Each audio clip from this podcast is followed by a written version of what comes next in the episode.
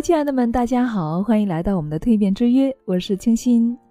那当你听到这期节目的时候哈，我已经踏上了回家的路上哦，我们要回家过年喽，亲爱的，你今年要不要回家过年呢？或者说今年你回哪个家过年呢？因为我正是回我们婆家过年，对，今年不是回娘家，所以呀。嗯，接下来几天的时间哈，可能我都会在路上跟大家分享哦。好，开始我们今天的分享。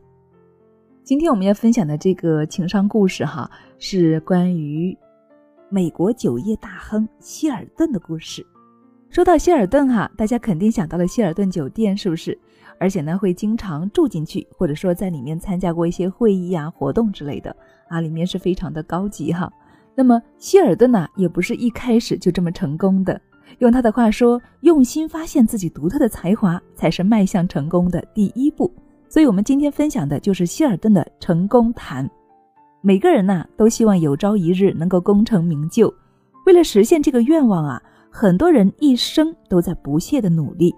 如果你有幸发现了自己的才华，并且选对了一份感兴趣的工作，那么恭喜你，这就是成功的开端了。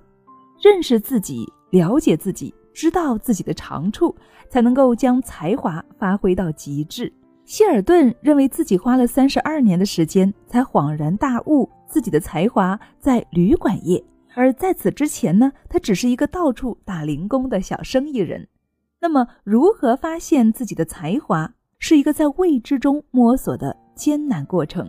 华盛顿在成为总统以前干过验货员，福尼契在写出《牛虻》之前学的是音乐。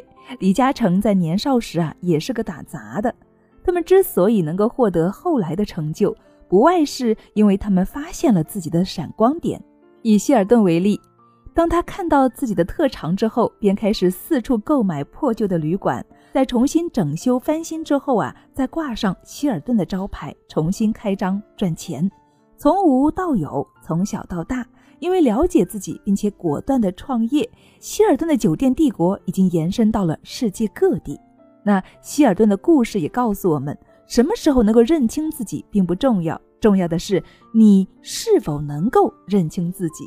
了解自己，寻找自己的位置，是一个无比艰辛的漫长之路。别因为偶尔摆错了位置而沮丧，因为呀，这都是最终看清自己的必经之路。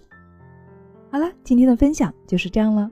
喜欢我们的节目啊，或者说想系统的听到我们关于情商学习的内容呢，欢迎大家关注我们的微信公众号“清新小屋”，或者呢搜索 FM 一二三二就可以了。我是清新，是陪伴你一起成长的好闺蜜。我们明天再见。